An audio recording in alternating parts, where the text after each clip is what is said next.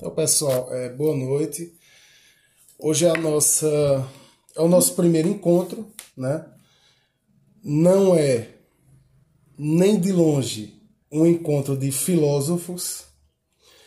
O debate sobre se o Brasil tem filósofo ou não, né? Está posto. É... Claro, o Brasil tem grandes intelectuais se há filósofo na história do Brasil, uh, estes, né, ou estas, eles têm, têm ainda que emergir para que a gente possa estudar, e às vezes, claro, isso pode passar pela nossa própria ignorância, né?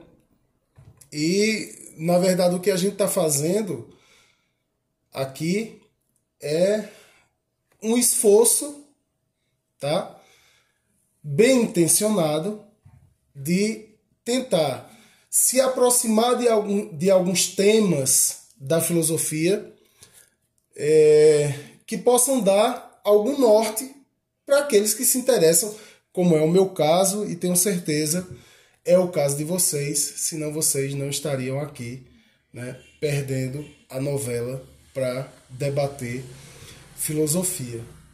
E a gente escolheu a leitura que a gente vai fazer. Nós temos uma metodologia, tá? Então, sempre eu vou passar essa leitura, a gente passa a semana refletindo é, sobre essa leitura. Eu faço no grupo de literatura que a gente tem, eu costumo, eu costumo chamar essa fala inicial de homilia, tá? E depois, claro, quem quiser quem se sentir à vontade para fazer suas colocações, né?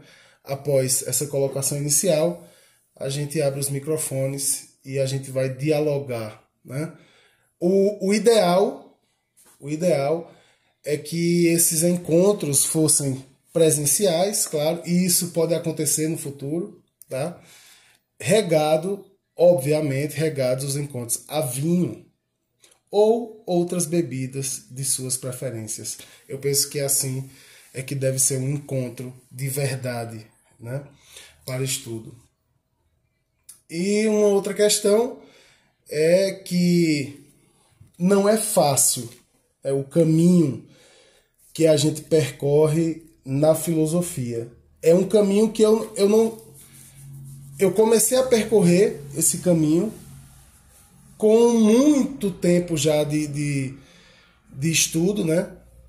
com a idade já avançada, eu comecei a estudar, eu tive contato com a filosofia, um contato inicial no mestrado, tá? É, em educação. Aprofundei um pouco no doutorado. Então a educação ela não é uma ciência, mas ela é um esforço científico que toma né, a, da filosofia e da sociologia elementos para se pensar, elementos para promover a sua reflexão. E a partir desse, desse contato que eu tive com a filosofia no mestrado e no doutorado, é, me vê essa paixão e, e, e faz com que todas as reflexões que eu faço, inclusive sobre história, que é a minha formação de graduação, elas estão permeadas pela filosofia. De forma que é, eu não sou, estou longe de ser um filósofo. Estou trabalhando para um dia, quem sabe, ser um intelectual, mas faço esse esforço. A filosofia, o estudo como um todo, tá? E quando eu falo de filosofia aqui, as ciências também, eu estou colocando todo esse, esse universo porque aqui tem pessoas que estudam as mais diversas áreas, né? E eu coloco aqui a filosofia como essa busca de conhecimento, né? A filosofia é, ela sistematiza um pouco isso, ela pensa um pouco sobre isso. O fato é que é, amar a sabedoria e é, e é isso que diz a palavra, né? Esse amor de contentamento que é filos, é, não é também fácil. É necessário, e aqui eu vou pegar algumas imagens de um outro filósofo que depois a gente vai falar muito sobre ele, né? mas é necessário ter coragem de escalar montanhas. Estudar filosofia não é fácil, porque a gente não chega num ponto final, no aprendizado final. O estudo de filosofia é um esforço, é um caminho que se percorre sem um. Eu vou usar até aqui palavras de Cazuza, né? Sem pódio de chegada, nem beijo de namorada. Não existe pódio de chegada para quem estuda filosofia. A filosofia, ela vai se retroalimentando dos seus próprios questionamentos, e são questionamentos que geram novos questionamentos, de forma que é uma escalada de Sísifo. Nós chegamos no topo para voltar e escalar novamente. Mas é nesse caminho que a gente vai se apropriando de determinados conceitos, tá? E, e é aí onde está essa, essa grande diferença. Os filósofos eles criam conceitos, tá? Nós não estamos aqui para criar conceitos, nós estamos aqui para estudar conceitos que foram criados. Isso é um primeiro, uma primeira consideração. O ar é rarefeito. O ar é rarefeito. Para aqueles que se propõem o estudo da filosofia. E por que esse, esse ar é rarefeito? Porque a gente passa a respirar um ar diferente dos demais. Daqueles que não, não fazem o esforço para estar acompanhando a filosofia.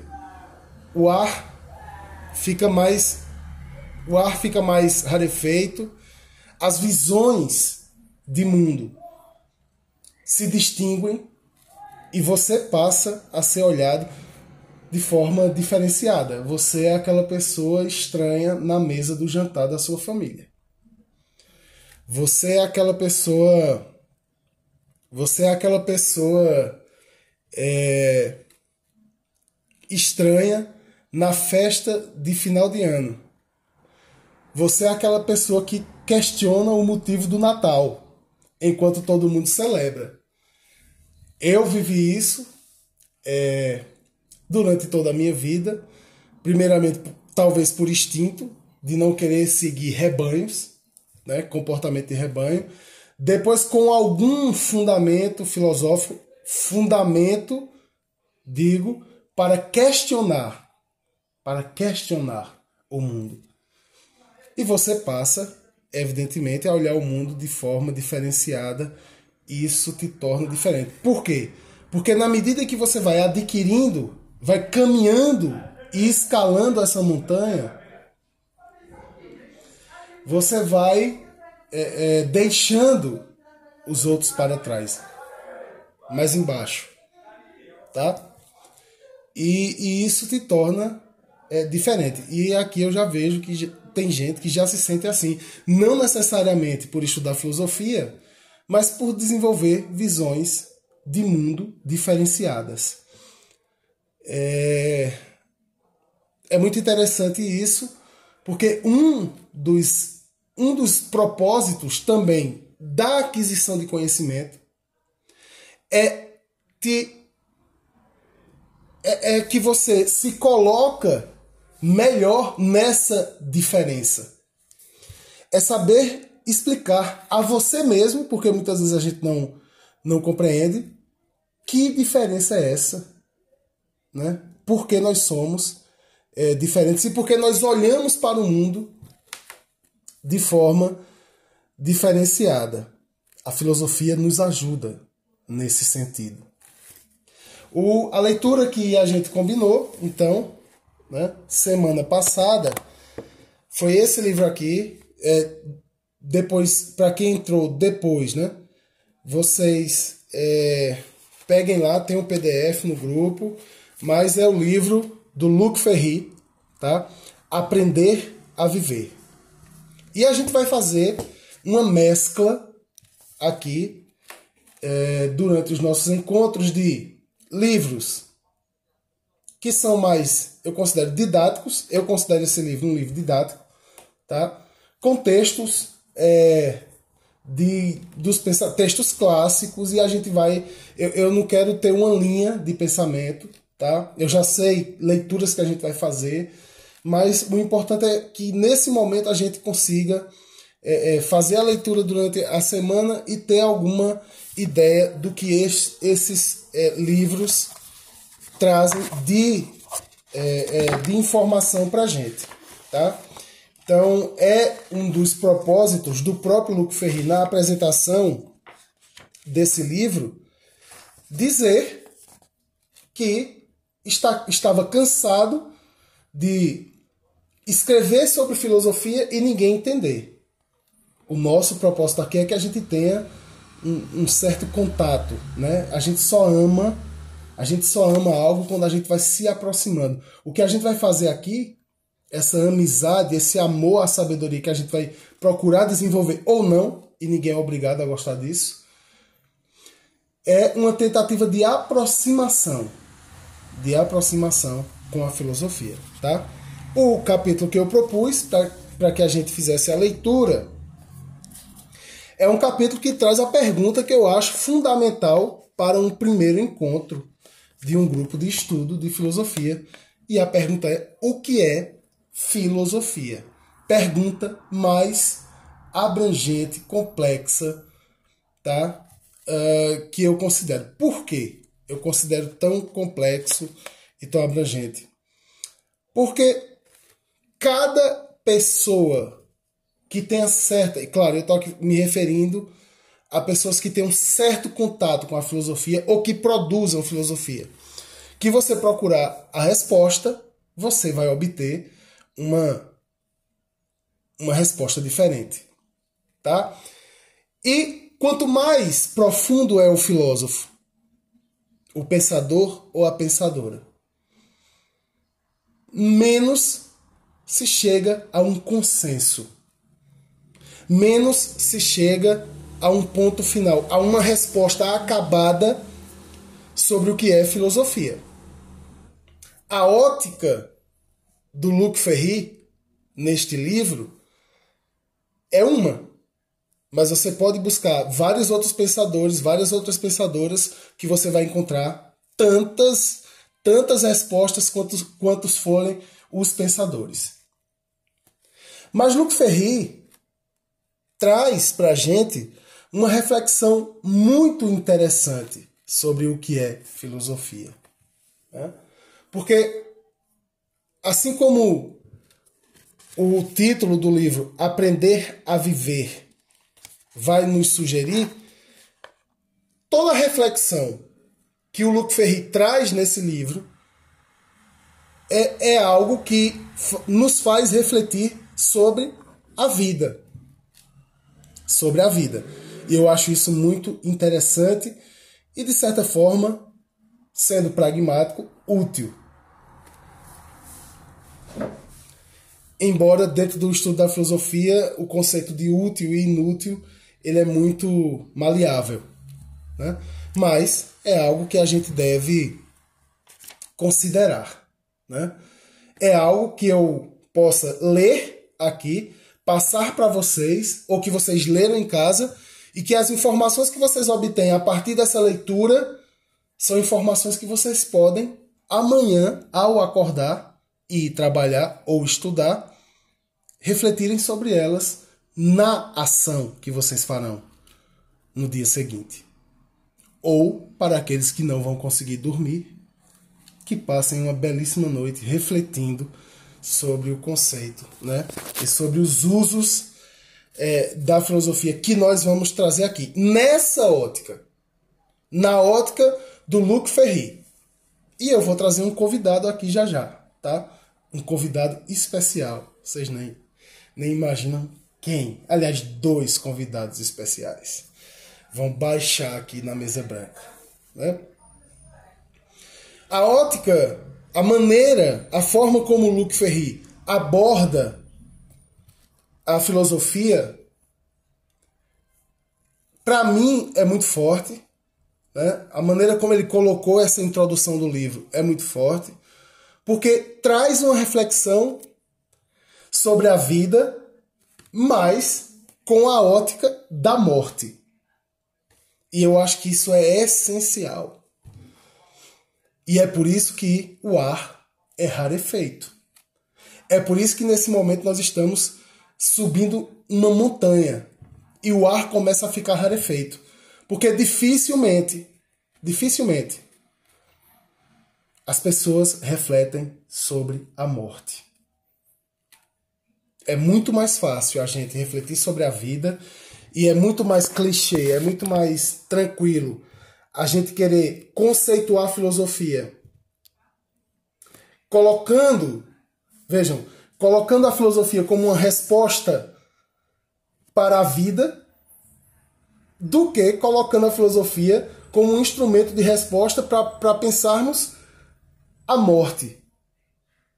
Lembrando que nós somos os únicos seres do universo, pelo menos até agora conhecido, que temos a capacidade de refletir sobre o nosso próprio fim. E é necessário, é necessário. Heidegger coloca que o Dasein, ou seja, o ser aí, tem a característica de ser finito. Finito. Talvez fosse. Tem filmes que, que mostram, né? Gente que tem vida infinita que é a coisa meio chata. É necessário que a gente tenha a consciência da nossa finitude, inclusive para moldar o nosso viver a partir dessa premissa. A partir da premissa de que nós somos finitos, a gente acaba uma das questões possíveis que a gente pode colocar é como fa fazemos para continuar mesmo depois do fim. Vejam bem. E aí, é, Luc Ferry, nessa introdução, já coloca uma, uma questão muito importante. É muito fácil, e aí é uma delimitação que ele faz, tá? E claro, nós somos livres aqui para pensarmos, né? Como a gente bem entender. Mas o Luc Ferry, ele já coloca uma questão. É muito fácil pensar na morte quando a gente tem a fé numa vida depois dessa morte. É muito fácil pensar na morte a partir de uma ótica religiosa. Porque nessa ótica nós somos infinitos. Mas a reflexão que Luke Ferri está colocando aqui é pensar na morte a partir de uma finitude. Nós acabamos, nós findamos. É interessante porque, mesmo para quem acredita que depois da morte há vida, é interessante também pensar a vida em sua finitude. Tá? Mesmo que você tenha pretensões à eternidade, eu, por enquanto, não tenho essas pretensões, né? Mas mesmo que vocês tenham pretensões à eternidade, é interessante pensar a passagem de vocês aqui, já que se, se vocês considerarem assim, como finita e o que fazer quando o tempo está acabando. O que nós devemos fazer da nossa vida, sabendo que o relógio, que a ampulheta dessa vida está secando e uma hora o último grão de areia vai passar para o lado de baixo e você não vai ter mais chances de interagir aqui. O que eu posso fazer? Olha para onde o Luc Ferry está empurrando o questionamento sobre filosofia, dando-lhe dando-lhe essa função que é uma entre milhões de pensarmos a vida, mas a vida a partir da ótica da morte.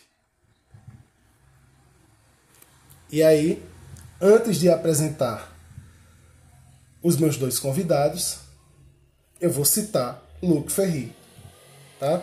na página 21, quando ele diz o seguinte: Os filósofos gregos pensavam no passado e no futuro como dois males que pesam sobre a vida humana. Dois centros de todas as angústias que vêm estragar a única e exclusiva dimensão da existência que vale a pena ser vivida, simplesmente porque é a única real, a do instante presente. Refletindo sobre a vida, há uma questão temporal importante e que ele busca nos gregos já algum indício. Ora, o passado, que do ponto de vista físico, tá? Não existe, e o futuro, que do ponto de vista físico não existe, são males que pesam sobre a nossa vida. Por quê? Porque atrapalham, porque enchem de angústia o único momento que vale a pena ser vivido, ou seja, o agora, o tempo presente e, como diria minha amiguíssima íntima, a Clarice Lispector em Água Viva, o instante já, o é da coisa. E se você parar para prestar atenção, hoje nós ou estávamos no passado, num, num, num estado de, de nostalgia, olha como a, para, a palavra nostalgia parece com anestesia, tá? lembrando de algo para esquecer o que a gente está vivendo agora, ou nós estávamos num futuro que a gente está projetando para esquecer o agora, mas a gente só não estava no agora. Imaginem numa aula na faculdade o quanto a gente faz isso. A gente está em todo canto do mundo, em toda dimensão temporal, menos na aula. Quantas vezes vocês já não fizeram isso? Quantas vezes eu já não fiz isso? nas aulas que eu assisto. E a gente está perdendo a nossa dimensão de vivência. Luke Ferri diz: o passado não existe mais e o futuro ainda não existe. Insistam, insistiam eles. E no entanto, vivemos quase toda a nossa vida entre lembranças e projetos. Entre nostalgia e esperança.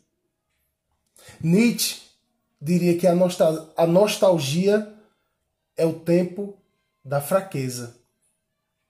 Porque você tem medo de enfrentar a sua vida, então você vive em nostalgia. E a esperança é um tempo de angústia, porque você fica esperando algo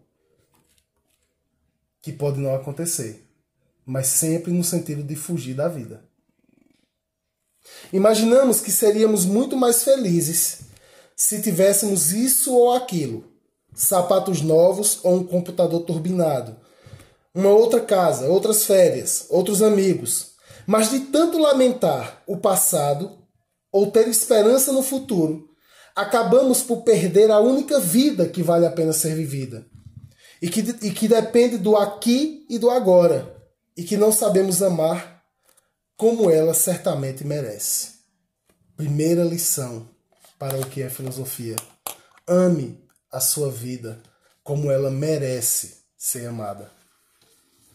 Talvez a gente não esteja colocando sentimento de vida suficiente na nossa existência. Uma das formas, uma das formas é, de, de provar isso, essa, esse desamor, esse desencanto com a vida, é quando a gente foge do nosso presente. A gente foge do nosso instante já. E aí o Luke Ferris cita um, um texto que depois eu pretendo passar para vocês, para que vocês, depois da nossa homilia, leiam esse texto e se angustiem ainda mais, tá? Olhando, vendo a vida de vocês escapar pelas suas mãos como se fosse areia, tá? Que é um texto que pode nos dar força para entendermos a importância de centrarmos a nossa vida no presente, aonde ela está acontecendo de fato. O, o, o nosso primeiro convidado, então, é Michel de Montaigne, tá? que escreve um, um texto intitulado De como filosofar é aprender a morrer. Vou repetir, minha gente.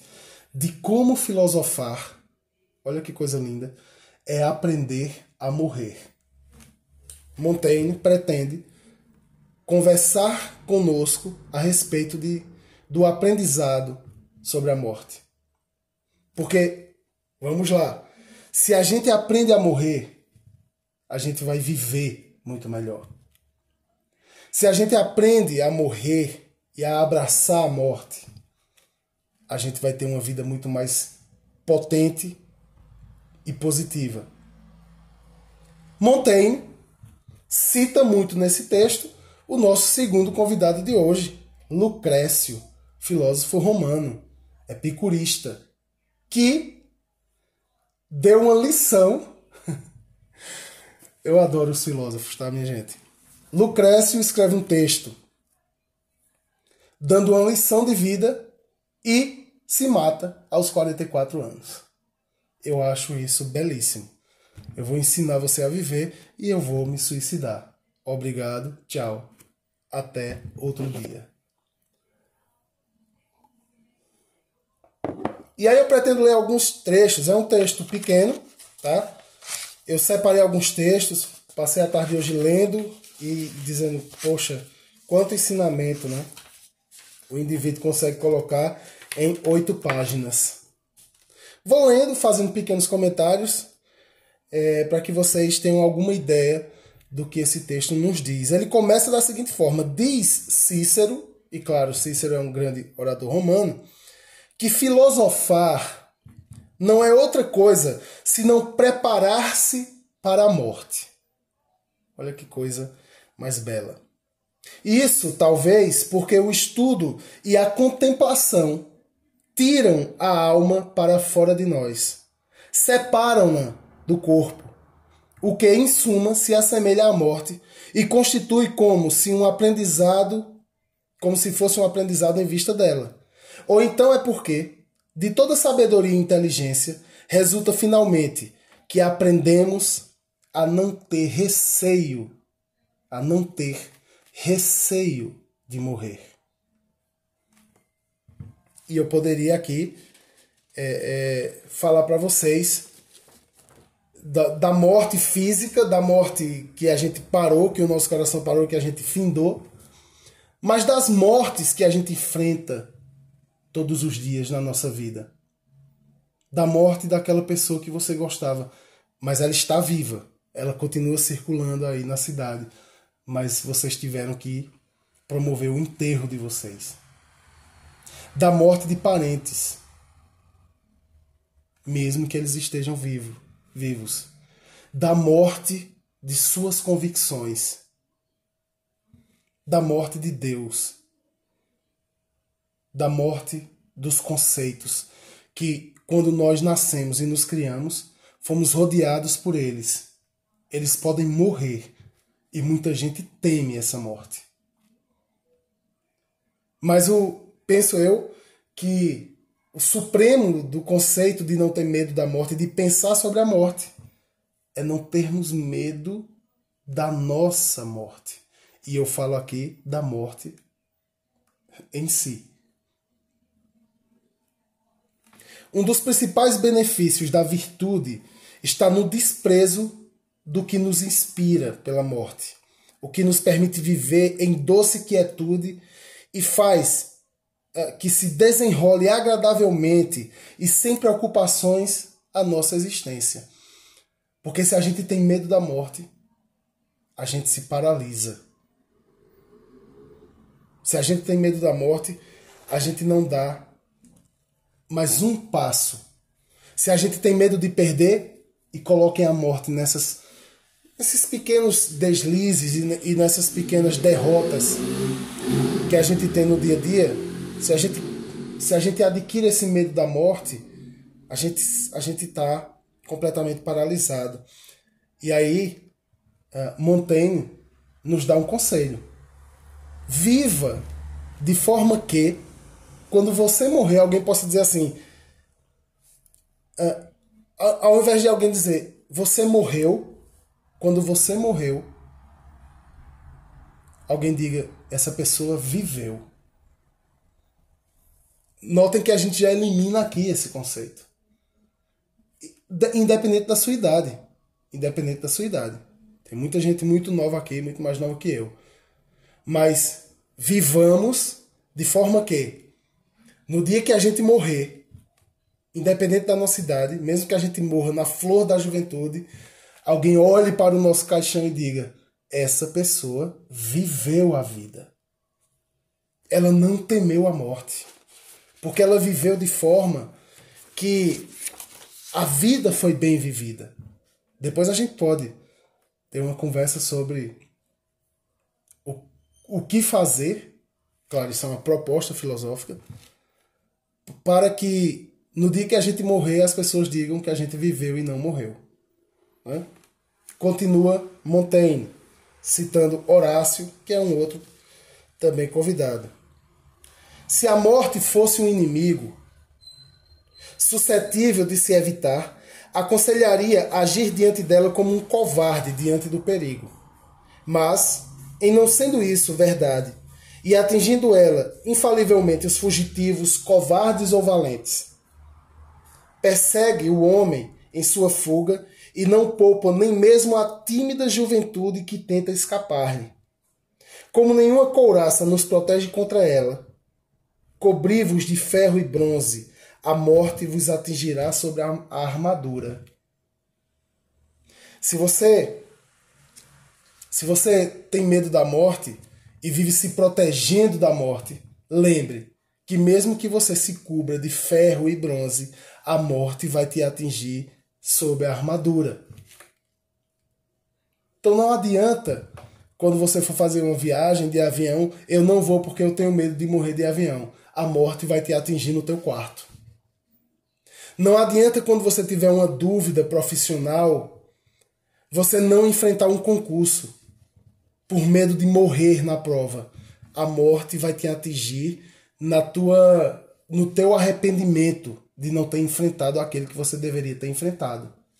A morte nos ronda. A morte não nos deixa em paz. Então, é melhor que você viva sabendo que ela está ao teu lado. Tem muita gente que não faz concurso, não faz prova, não por medo de não passar, mas por medo do julgamento do outro. O julgamento do outro é a morte.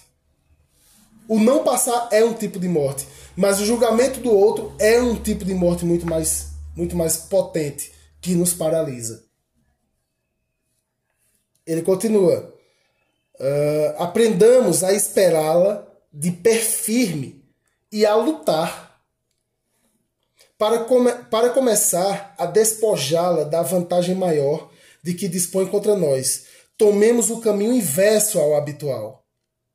Tiremos dela o que tem de estranho, habituemo-nos a ela. Vamos nos habituar à morte. Não pensemos em outra coisa, tenhamos-la a todo instante presente em nosso pensamento, sob todas as formas. Em meio às festas e aos divertimentos, lembremos-nos lembremos sem cessar de que somos mortais. Imagina quantas pessoas que passam por nós e sequer dão bom dia porque se acham imortais. Imaginam como essas pessoas viveriam mais intensamente a vida, sabendo que, tal qual a pessoa que ela despreza, ela também é mortal, ela também vai morrer. E aqui diz: uh, lembremos-nos sem cessar de que somos mortais e não nos entreguemos tão inteiramente ao prazer que não nos sobre tempo para recordar de mil maneiras. Nossa alegria pode acabar, que a nossa alegria pode acabar na morte, nem em quantas circunstâncias ela sobrevém inopinadamente.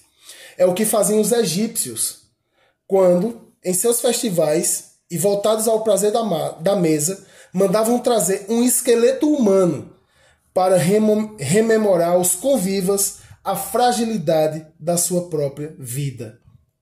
E aí, olha o, olha, olha o conselho que vem no texto.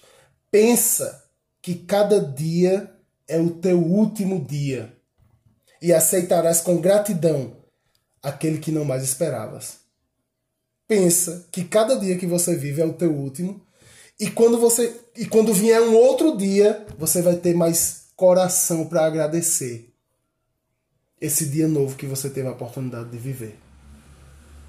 Filosofia, minha gente. Filosofia. Não sabemos onde a morte nos aguarda. Esperemos-la em toda parte. Meditar sobre a morte é meditar sobre a liberdade. Quem, aprende, quem aprendeu a morrer, desaprendeu a servir. Nenhum mal atingirá quem na existência compreendeu que a privação da vida não é um mal. Saber morrer nos exime de toda a sujeição e constrangimento. Paulo Emílio, ao ir receber as honras do triunfo, respondia ao mensageiro enviado por esse infeliz rei da Macedônia, seu prisioneiro, a fim de suplicar-lhe que não incluísse em seu secto, que o solicite a si próprio. São lições de Montaigne para que a gente entenda que a filosofia ela pode ser uma arma muito poderosa para a gente aprender a morrer. Aprendamos a morrer. E aí eu finalizo o nosso papel de hoje né, com alguns conselhos que o Montaigne traz nessa questão, nessa ótica de filosofar é aprender a morrer. Diz Michel de Montaigne: A natureza nos ensina. Vós sais deste mundo como nele saís desse, deste mundo como nele entrastes. Passaste da morte à vida sem que fosse por efeito de vossa vontade e sem temores. Antes de estarmos aqui vivos, nós estávamos mortos. Antes de estarmos aqui vivos, estávamos mortos. Não existíamos. E nós passamos, passamos da morte, dessa morte que nós estávamos, da não existência, para a vida, sem, que, sem sequer uh, desejarmos isso. Ninguém aqui foi consultado se queria existir. E talvez isso aqui vai bater muito com o pensamento existencialista, com Sartre. Nós fomos condenados à vida e condenados a essa liberdade de estarmos vivos. E talvez se alguém me perguntasse lá, enquanto eu era espermatozoide, o que quer que seja, se eu quisesse morrer, se eu quisesse viver ou existir, e pensando nos sofrimentos, talvez eu respondesse não. É melhor a paz absoluta e o silêncio e o nada. Tratai de vos conduzirdes de igual maneira ao passardes da vida à morte. Então, se a gente veio para a vida em paz, que a gente vá para a morte novamente em paz. Isso é um pensamento de muita força, minha gente. Não é que a gente vá. É, não é que a gente vá ter um, um tipo de ataraxia, né? um tipo de insensibilidade e de medo da morte, mas é, sabe, abraçar a morte, entender como ela, como ela funciona. Isso já nos dá muita força. Né? Vossa morte, vossa morte entra na própria organização do universo. É um fato que tem seu lugar assinalado no, de, no decurso dos séculos Quantos já morreram antes de nós? Quantos vão morrer depois de nós? A nossa morte é apenas mais uma na organização do universo. É apenas mais uma morte na natureza, onde a gente vai sair do nada e voltar para o nada. Vai sair do pó e voltar para o pó. Os mortais se emprestam mutuamente à vida, e a tocha que se transmite de mão em mão nas corridas sagradas Uh, morrer é a própria condição de vossa criação. Nós nascemos para morrer. E a gente esquece disso. A nossa petulância nos dá ares de infinitude. Morrer é a própria condição de vossa criação. A morte é parte integrante de vós mesmos. Desde o dia de vosso nascimento, caminhais concomitantemente na vida para a morte. Desde que a gente nasceu, a gente começou a morrer. E é por isso que eu acho interessante festa de aniversário, onde a gente comemora um ano a menos de vida. E todo mundo está feliz e batendo palminha, dizendo: olha, isso aqui, esse indivíduo que está aí, e a gente está homenageando, ele está um ano mais próximo de morrer. A primeira hora de vossa vida é uma hora a menos que tereis para viver. Cada hora que passa foi uma hora a menos para que a gente vivesse. Nascer é começar a morrer. O último instante de vida é consequência do primeiro. O tempo que viveis, vós o roubais da vida. Todo o tempo que a gente vive, a gente está roubando da vida. Cada segundo que a gente rouba da vida tem que ser vivido de forma a valer a pena cada segundo que a gente permanece vivo, permanece existindo. Para que quando vier a hora do fim, e aí eu retomo lá o início do texto, as pessoas digam: esse, essa não morreu. Esse ou essa viveu. Completou o seu ciclo. O que fazer para valer a pena, para merecer que alguém te, te, te, dedique uma frase assim na hora da, da tua morte? A gente vai aprender durante a vida. E talvez a gente morra no meio desse aprendizado. E é isso que é fantástico de estar vivo. É as, são as incertezas que a gente tem e que a gente guarda e que a gente guarda. O tempo que viveis, vós roubais a vida. Vossa vida tem como efeito conduzir-vos à morte. E enquanto viveis, estáis constantemente sob a ameaça da morte. Se soubestes usar a vida e gozá-la quanto pudestes, ide-vos e vos declareis satisfeitos, porque não sair do banquete da vida como um conviva saciado. Né? E, e, essa pergunta de, de Lucrécia é bem interessante. Por que não sair do banquete da vida como um conviva saciado? Por que não sair da vida, ou seja, morrer, como alguém que saiu de um banquete saciado? Olha, eu me completei. Valeu a pena. Foi bom. Chegou o final, mas eu fiz o que pude. O que pude. A vida em si não é um bem nem o mal. Torna-se bem ou mal segundo o que você faz dela. Somos nós quem escolhemos. Né? E essas são as, as é, é, reflexões de Montaigne a respeito da vida. O conceito de filosofia que Luc Ferry nos traz é um conceito de, de, de filosofia que nos leva impreterivelmente a, a refletir sobre a, o, o sentido da vida. E ele coloca aqui a morte como um elemento é, que dá, os, que fornece para a gente é, as formas de pensarmos a vida. Porque o comum é pensarmos como é bom viver. Não é comum pensarmos como é bom morrer. Essa é a tarefa da filosofia. Nos deslocar dos pensamentos cômodos e nos colocar em lugares gelados, altos, com ar rarefeito. Aqueles que aprenderem a respirar esses ares, que aprendam a morrer. Esse é um dos propósitos da filosofia.